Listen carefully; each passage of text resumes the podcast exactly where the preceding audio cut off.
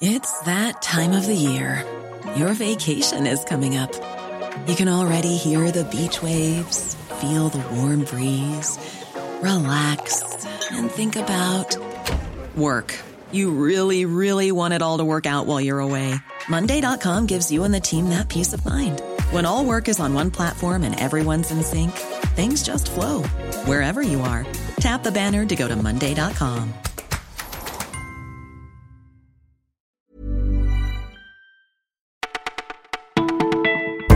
Bonjour à toutes et à tous, c'est Elise au micro du Parisien. En ce mardi 5 mars, on va notamment parler Europe. Voici notre sélection du jour.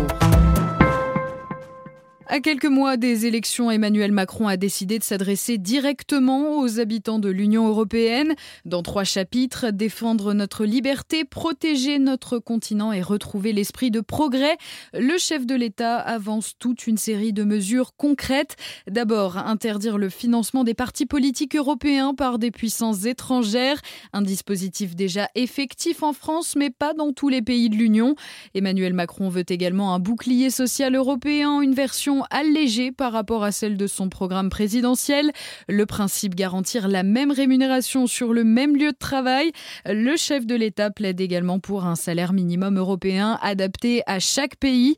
En matière d'écologie, il propose que l'Europe se fixe un objectif zéro carbone d'ici 2050. Il va donc falloir convaincre tous les États membres. Mi-novembre, seuls 10 pays sur 28 ont dit oui à la neutralité carbone. Enfin, concernant l'immigration, Emmanuel Macron souhaite créer une police des frontières communes ainsi qu'un office européen de l'asile. Quel est le point commun entre un sac poubelle, de la moquette et des vêtements polaires? Tous sont conçus à partir de plastique. Plus de 300 millions de tonnes de cette matière première sont produites chaque année. Et c'est une très mauvaise nouvelle pour la planète selon le WWF. Dans un rapport publié aujourd'hui, l'ONG s'inquiète de cette dépendance au plastique et regrette que rien ne soit fait pour mettre un terme à cette addiction.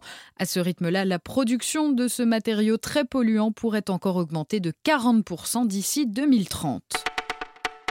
Une agitation excessive, une baisse de l'attention en classe, un petit comprimé, le problème est réglé. Nos enfants sont-ils surmédicamentés?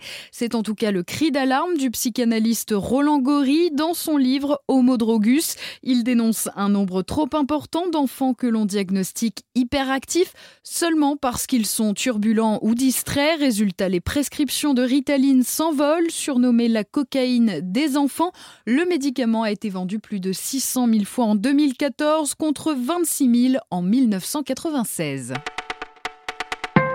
Il était Dylan McKay dans la série culte Beverly Hills, un rôle et une série qui ont marqué plusieurs générations. L'acteur américain Luke Perry est décédé hier à l'âge de 52 ans. Euh, mercredi dernier, il avait été hospitalisé d'urgence après un AVC le jour de l'accident.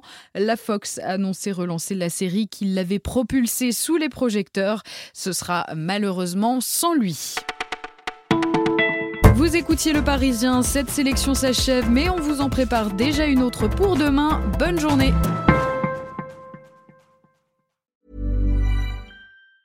Ever catch yourself eating the same flavorless dinner three days in a row?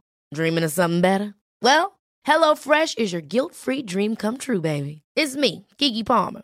Let's wake up those taste buds with hot, juicy pecan-crusted chicken or garlic butter shrimp scampi. Mm. Hello Fresh. Stop dreaming of all the delicious possibilities and dig in at HelloFresh.com. Let's get this dinner party started.